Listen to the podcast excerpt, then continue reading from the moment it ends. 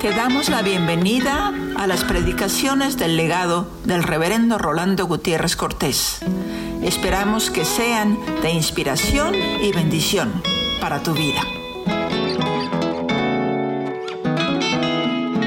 Proverbios 21, 13. El que cierra su oído al clamor del pobre, también él clamará y no será oído. Salmo 41. Bienaventurado el que piensa en el pobre. En el día malo lo librará Jehová.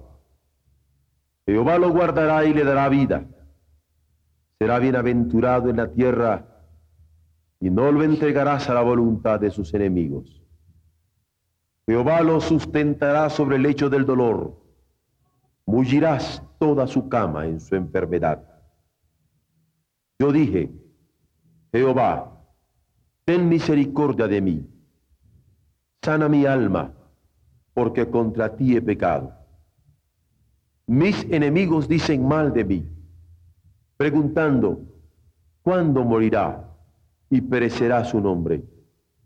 Y si vienen a verme, hablan mentira. Su corazón recoge para sí iniquidad, y al salir fuera la divulgan. Reunidos murmuran contra mí todos los que me aborrecen. Contra mí piensan mal, diciendo de mí, cosa pestilencial se ha apoderado de él, y el que cayó en cama no volverá a levantarse. Aún el hombre de mi paz, en quien yo confiaba, el que de mi pan comía, alzó contra mí el calcañar. Mas tú, Jehová, ten misericordia de mí y hazme levantar, y les daré el pago. En esto conoceré que te he agradado, que mi enemigo no se huelgue de mí. En cuanto a mí, en mi integridad me has sustentado y me has hecho estar delante de ti para siempre. Bendito sea Jehová, el Dios de Israel por los siglos de los siglos. Amén y amén. Alabad, siervos de Jehová. Alabad el nombre de Jehová. Sea el nombre de Jehová bendito desde ahora y para siempre. Desde el nacimiento del sol hasta donde se pone, sea alabado el nombre de Jehová. Excelso sobre todas las naciones es Jehová, sobre los cielos su gloria. ¿Quién como Jehová nuestro Dios, que se sienta en las alturas, que se humilla a mirar en el cielo y en la tierra? Él levanta del polvo al pobre y al menesteroso alza del muladar para hacerlo sentar con los príncipes, con los príncipes de su pueblo. Él hace habitar en familia a la estéril, que se goza en ser madre de hijos. Aleluya. El proverbio es categórico. El que cierra su oído al clamor del pobre, también él clamará y no será oído. Y a la luz de los proverbios, se está hablando de una pobreza material. Quien cierra su oído al clamor del pobre, también él clamará y no será oído. Hablar de pobreza en estos días es hablar del pan cotidiano, porque hay pobreza en los Estados Unidos, hay pobreza en Rusia, hay pobreza en las islas del Pacífico, hay pobreza en nuestra América Latina. En países industrializados o en países de vida primitiva hay pobreza. Sin embargo, el desafío que nosotros tenemos es a pensar no solamente en la pobreza, sino también en el pobre. Porque a veces podríamos pensar en la pobreza como un elemento general, pero no en el pobre como una persona particular. La razón es que el Señor nos da acceso a la gracia y quiere que de gracia demos lo que de gracia hemos recibido.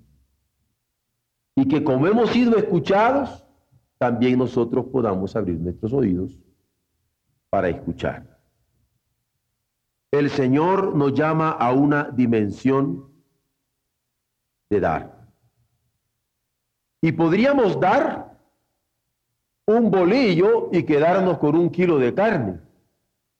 Pero no se trata de dar un poco de lo mucho que tenemos, sino se trata de dar sobreabundantemente, dar de gracia.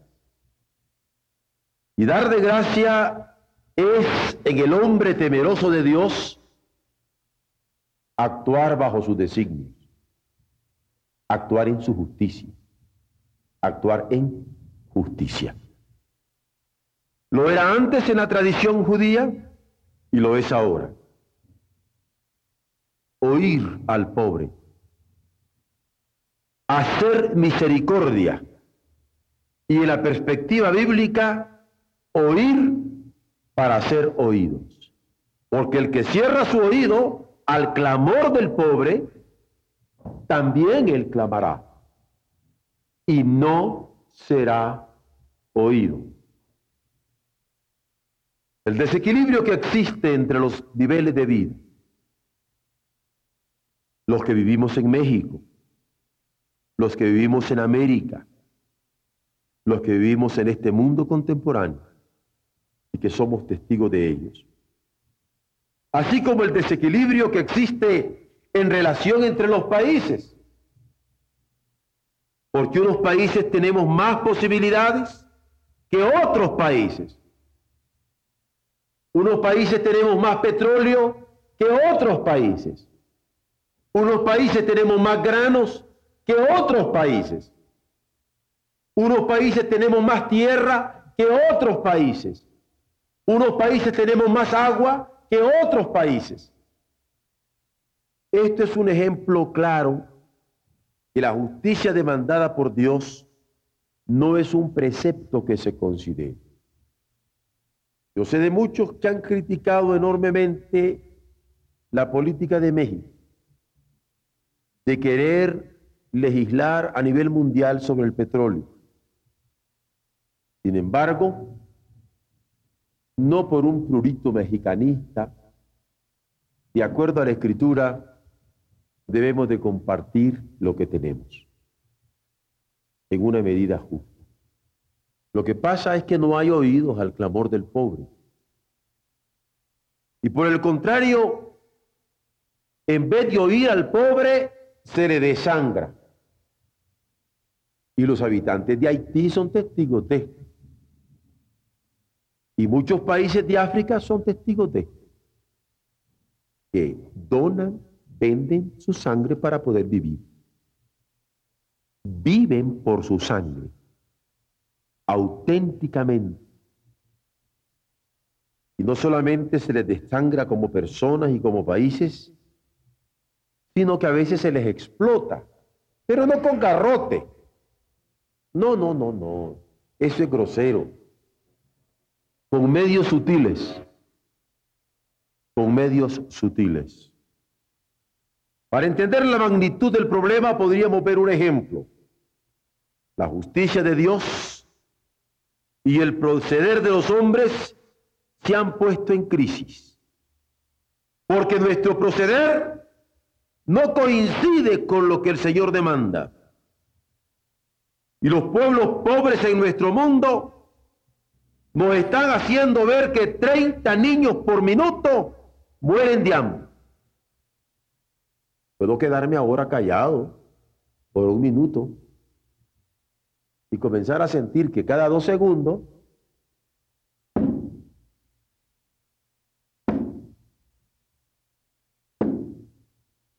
está muriendo un niño de hambre. Es decir, aproximadamente 10 millones por completa inanición. Porque la Biblia dice que de los pobres sube este clamor. Pero además, estos pobres tienen deudas que pagar. Bueno, ¿con qué la pagan? ¿Importa más pagar que la vida? Que han resultado ser menores que el precio que se paga con armamento y por armamento. Armas que son vendidas para ser probadas en carne ajena. Armas que son vendidas por la fuerza del hambre y el subdesarrollo. Armas que se costean con la sangre de los pueblos y el boquear de los niños hambrientos, cuando pueden boquear, porque los hemos visto, que hay un momento en que ni boquear pueden, ni ellos ni la madre que los lleva. No digo dándoles un seno lleno de leche, sino un pellejo que ya no tiene ni sangre. Olvidando el ejemplo de Cristo, y haciéndose pobre, nos hizo ricos. Olvidando que cuando Dios envió el maná, no importa que fuera poco o mucho, cada quien debía recoger solamente lo que se habría de comer. ¿Recuerdan? Si alguien recogía más, se podría. ¿Cuánto bien nos haría a nosotros que se comenzara a podrir toda la comida que está de más en nuestra casa. Que se comenzaran a podrir todos los zapatos que están de más en nuestros closets.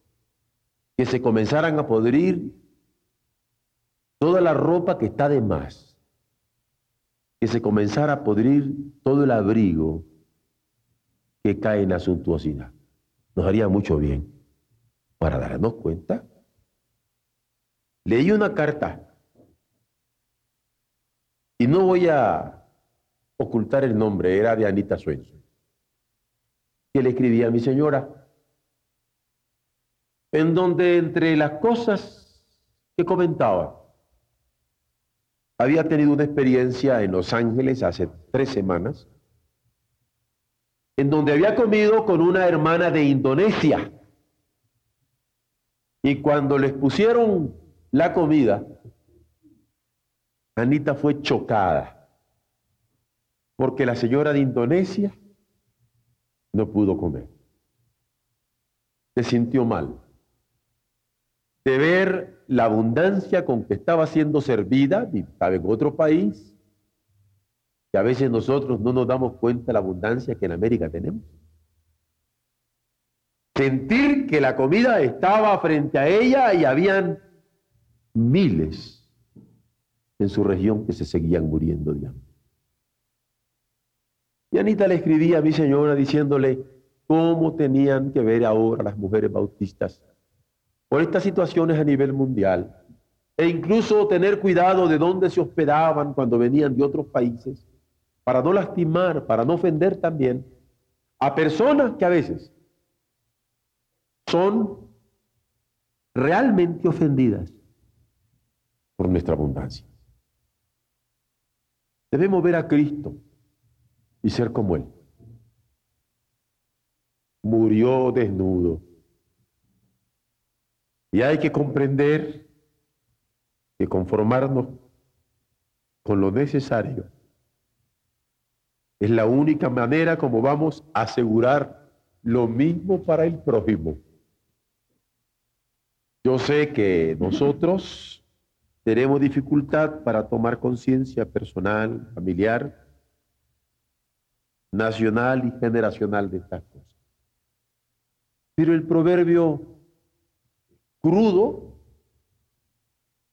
el que cierra su oído al clamor del pobre, también él clamará y no será oído. Cuando yo leo 1 Pedro 3, Y yo veo que con solo que yo le levante la mano a mi señora, Dios no me va a oír. Porque mis oraciones van a tener estorbo. Si yo le levanto la mano a mi esposa, Dios no me oye. Con solo saber esto, yo no quiero levantarle la mano a mi esposa porque yo quiero que Dios me oiga. Yo no quiero cerrarme la comunicación con Dios. ¿Qué hago yo sin ella? Si con solo darme cuenta de esta amenaza de Dios, revelada claramente en su palabra, crudamente también, yo me pongo tenso. ¿Se imaginan cuando dice el que cierra su oído al clamor del pobre, también él clamará y no será oído? Yo no voy a cambiar la letra del himno nacional de México. Mexicanos al grito de guerra. El acero aprestado y el bridón. Pero podría parodiarlo. Mexicanos al grito del pobre, el oído aprestado e interceder. Porque el que cierra su oído al clamor del pobre, también él clamará y no será oído. Es decir, el clamor del pobre debe ser oído. Oír es el primer deber del cristiano. Oír.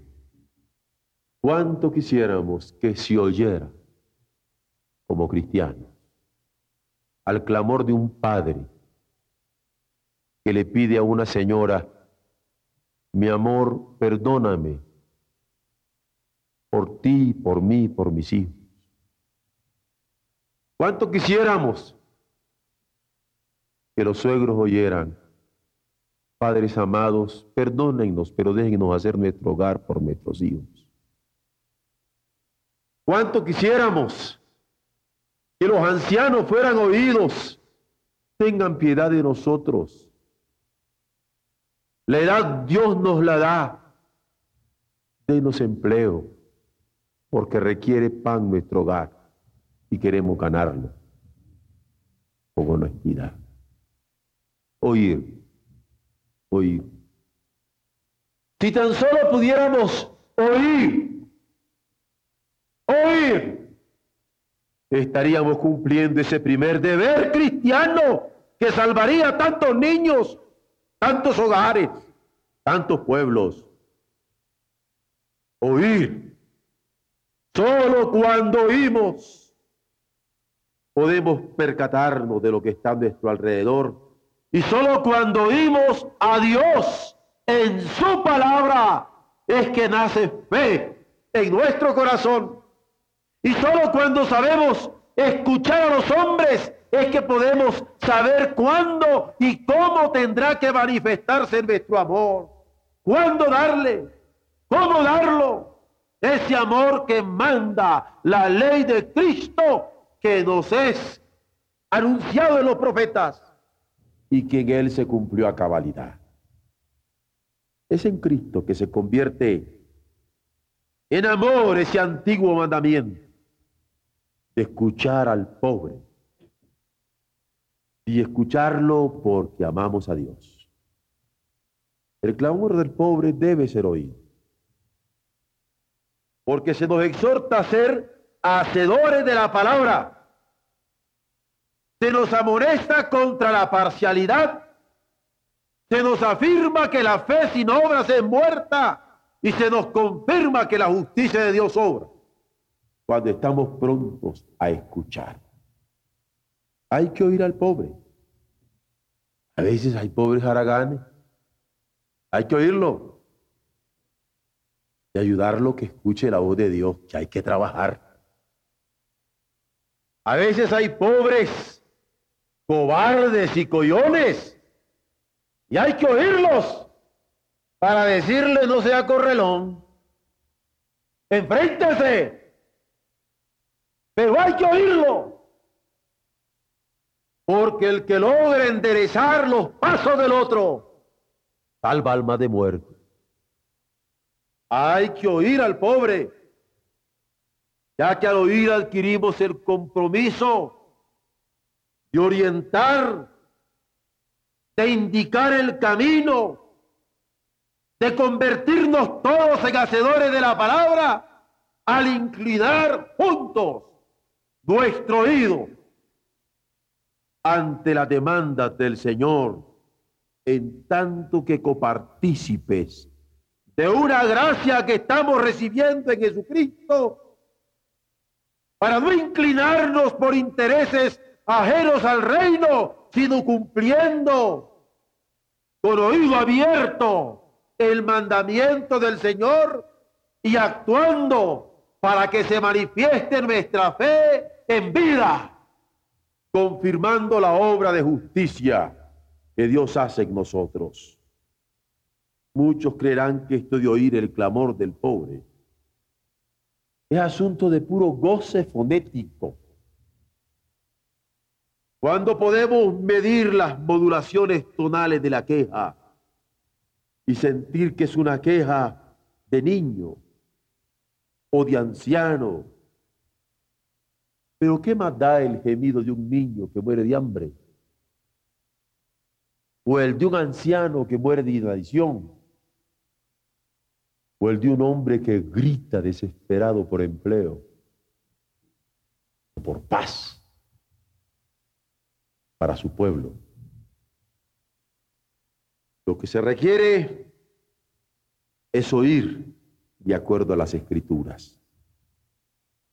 Porque el que cierra su oído al clamor del pobre, no importa cuáles sean sus causas, y en él clamará y no será oído. Pero no basta oírlo.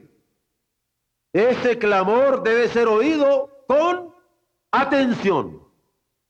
Las escrituras no describen el oír el clamor del pobre como un instante emocional o como una queja para alcanzar compensación.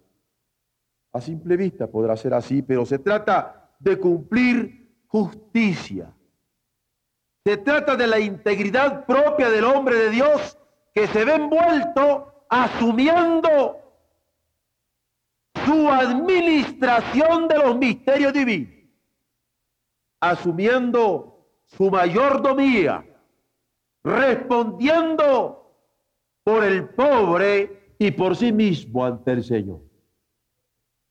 Hay que oír al pobre y convertirse en su voz orando con Él y haciendo una a la voz ante el Padre que escucha.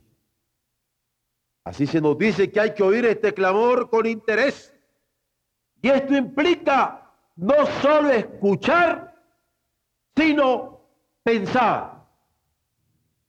Y aquí pensar vale por proyectarse. Eso es que dice el Salmo. Bienaventurado el que piensa en el pobre, porque en el día malo lo favorecerá Jehová. El que piensa ya no solamente en la pobreza y en el pobre lo personal, sino en lo que el pobre pobre no puede pensar. Para explicarme de una manera más familiar, podríamos decir, Bienaventurado el que piensa en sus hijos. Porque pensar en el hijo no es solo pensar en la comida que le vamos a dar a este mediodía, sino pensar en su salud, en la escuela que queremos que tenga, en los medios que queremos poner a su alcance, en las posibilidades que queremos construir para ellos. Bienaventurado el padre que piensa en sus hijos o el abuelo que piensa en sus nietos. En el día malo lo favorecerá Jehová, porque ellos mismos serán su seguridad. Así que hay que oír y pensar. Hay que oír y pensar y lo que oímos y pensamos es para actuar. Oír es interesarnos, Y nos interesamos porque el amor de Cristo nos constriñe. Nos interesamos porque al ser constreñidos por ese amor se inclina nuestro corazón, proyectándonos porque Dios nos ha preparado para buena obra, para actuar, amándole a Dios al amar al necesitado y por amor cumplir los mandamientos suyos, de modo de podernos presentar como alabanza de su gloria. Claro que uno nunca se piensa como en pentagrama, ¿no? Pero hay de pentagramas a pentagramas. Imaginan que yo sea un pentagrama, es decir, una hoja musical con puras situaciones de rock. ¿Ah?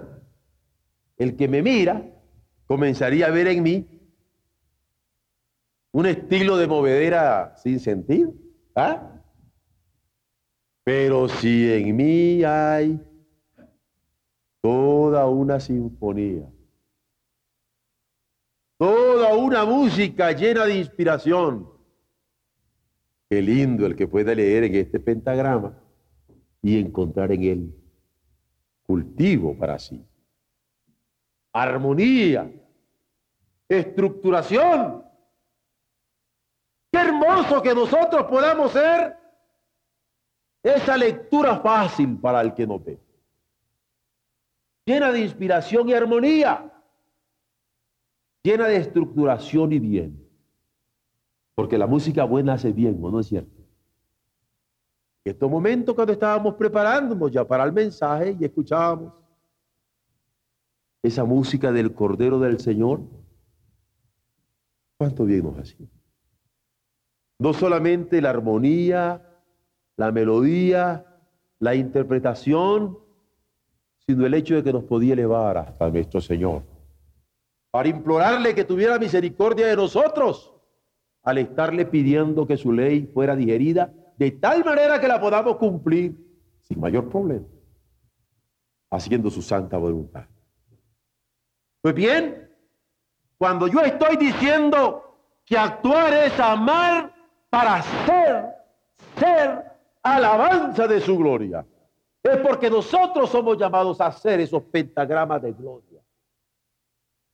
Esas músicas inconfundibles de gloria que Dios se glorifique en cada vida nuestra. Si Cristo vino a traernos la riqueza de los cielos, ¿por qué nosotros no podemos oír al necesitado, pensar en Él y por Él y proyectar nuestro amor y actuar por amor a Dios y a Él, alabándole con nuestras vidas y nuestra entrega? Si Cristo vive en nosotros, ¿Acaso no es imperativo mayor para cumplir la justicia de Dios? Y ser sal y ser luz en este mundo, cumpliendo la justicia de Dios al oír al pobre con atención y llevando en cada célula, en cada neurona, en cada lágrima o en cada sonrisa, en cada acción o en cada gesto, el mensaje de Jesucristo proclamando que es Dios quien trae a juicio lo que somos, en tanto que hombre. Y es Dios quien trae a juicio lo que hacemos. En toda obra buena o en toda obra mala, porque nuestros actos han de ser completos al oír, al atender al proyectarnos y actuarnos, porque actuamos con el otro, recordando que el que cierra su oído al clamor del pobre, y en él clamará y no será oído. Pero este clamor no solamente debe ser oído y ser oído con atención, sino tiene una promesa implícita, inherente, porque Cuando oímos al pobre, podemos alcanzar misericordia. La oración que nos enseñó Jesús, nosotros pedimos al Padre, Padre, perdónanos como nosotros perdonamos a nuestros deudores. Pedimos que nos perdone nuestra falta de la misma manera en que nosotros hacemos esto con el prójimo que nos falla, con el hermano que nos falla, con el amado que nos traiciona, con quien compartiendo con nosotros el mismo pan es capaz de darnos una cuchillada por la espalda. Jesús lo vivió y nosotros duramente también lo tenemos que vivir. Cristo también dijo que de la manera en que queremos que los hombres nos traten, así hemos de tratarlos nosotros. Queremos que nos oigan, nosotros debemos oír primero. Porque el que cierra su oído al clamor del pobre, también él clamará y no será oído. Si no oímos al pobre, ¿cómo es que queremos que Dios nos oiga a nosotros? Podríamos decir que el proverbio se refiere a que todo el que no oyendo el clamor del pobre y por alguna razón casual tuviera problemas después no será oído por Dios. Pero no es tan solo eso. La escritura dice que también él clamará y no será oído. En este caso, la solución no es emprender una vida de activismos vacíos, oyendo aquí, oyendo allá, oyendo acullá, con intrascendencias, donde no se esté considerando más que el estómago de las personas, y diciendo, vamos a oír al pobre, cuando está con hambre, le vamos a dar de comer para que el Señor nos oiga. Esto sería partir al hombre. El hombre no es solo estómago. El polvo vuelve a la tierra, pero el espíritu vuelve a Dios pero Dios. Y esta es la implicación tremenda, en donde amar a nuestro prójimo requiere imperativamente darle el pan de la palabra para que tenga vida. La salvación en el pensamiento del Hijo, de la que nos hablaba nuestro hermano Guerra el miércoles en la noche. La salvación en el pensamiento de Jesús es vida. Es vida. Y cuando nosotros damos el Evangelio, y damos el Evangelio de gracia en Jesucristo, damos lo que Él vino a decir. Le damos vida. En Jesucristo para que viva. De victoria en victoria. Y no te arrastres de derrota en derrota. De lucha en lucha. Y no serpentees de inanición como serpiente. Cuando nosotros hablamos de oír al pobre, hay que oírle, sabiendo que el pan de vida le es necesario, porque Él se hizo pobre para que nosotros tuviéramos vida y riqueza, de modo que en su pobreza nosotros fuéramos de vidas enriquecidas de manera que debemos buscar el enriquecer a muchos, sin olvidar las necesidades primarias, alejándolas de la esperanza, del amor y de la fe. No vamos a solucionar problemas dando solamente un pan al que tiene hambre o ropa al que está desnudo, o escuela al que no la tiene. Si no hay todo elemento de fe, de lucha en esa fe, de amor, de desafío en ese amor, que tiene que entregarse, muy a pesar de él, y de esperanza contra esperanza. Y cuando nosotros llevamos el Evangelio, invitamos al mundo a creer, invitamos al mundo a amar, invitamos al mundo a tener esperanza. Y esto implica sacudirse de la duda, eso implica limpiarse del odio y del rencor. Eso implica levantar las alas por encima de la desesperación y elevarse contra el viento en esperanza. Es por eso que decimos que no se trata de activismos vacíos de fe, de amor y de esperanza. Nuestro Evangelio, nuestra palabra, la revelación recibida en Jesucristo, no tiene otra medida que la del Calvario, en donde la confianza fue plena, el amor fue pleno y la esperanza total. El Evangelio no teme al dolor, ni teme a la muerte, no teme al desprecio, ni teme al odio o al resentimiento. El Evangelio es palabra que invita a ponerse sobre los pies y alzarse por encima de las fragilidades del hombre. Es así que podemos ser participantes. El Hijo Debemos oír el clamor del pobre con interés para alcanzarlos con la misericordia de Dios. Y lo que de gracia recibimos, de gracia hemos de darlo.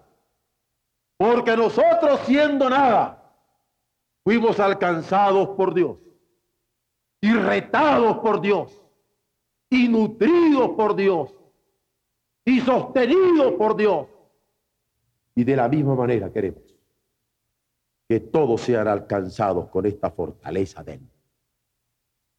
Esta es la diferencia de la fe evangélica, que extiende su mano no por lástima, sino por compasión, que es diferente. Un mundo de diferencia. Hay que pensar en este pobre que requiere vida y vida en abundancia. Porque así a él y a nosotros en el día malo nos habrá de librar nuestro Señor. Nos habrá de guardar nuestro Señor. Nos mantendrá y sostendrá en vida eterna nuestro Señor. Pablo, ¿dónde está hablando a los hermanos de Grecia, los Corintios? Con toda confianza se lo dice. Y poderoso es Dios que yo predico. Poderoso el Dios que yo proclamo. Poderoso el Dios que yo comparto para hacer que abunde en vuestra debilidad fortaleza, para hacer que abunde en vuestras relaciones amor, paz y armonía, para hacer que abunde en vosotros mismos, indignos como yo, toda gracia, a fin de que teniendo en todas las cosas en que os movéis, todo lo suficiente, podáis también abundar. Y abundar para todos en toda buena obra. Como está escrito, fue él quien repartió y dio a los pobres. ¿Y qué fue lo que repartió? Esa justicia suya que permanece para siempre. El que cierra su oído al clamor del pobre es porque no tiene esperanza. El que cierra su oído al clamor del pobre es porque no tiene amor.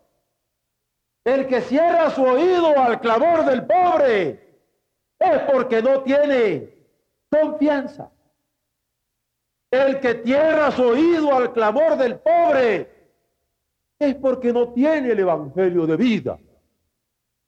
Y aún él mismo no puede clamar porque no tiene fuerza.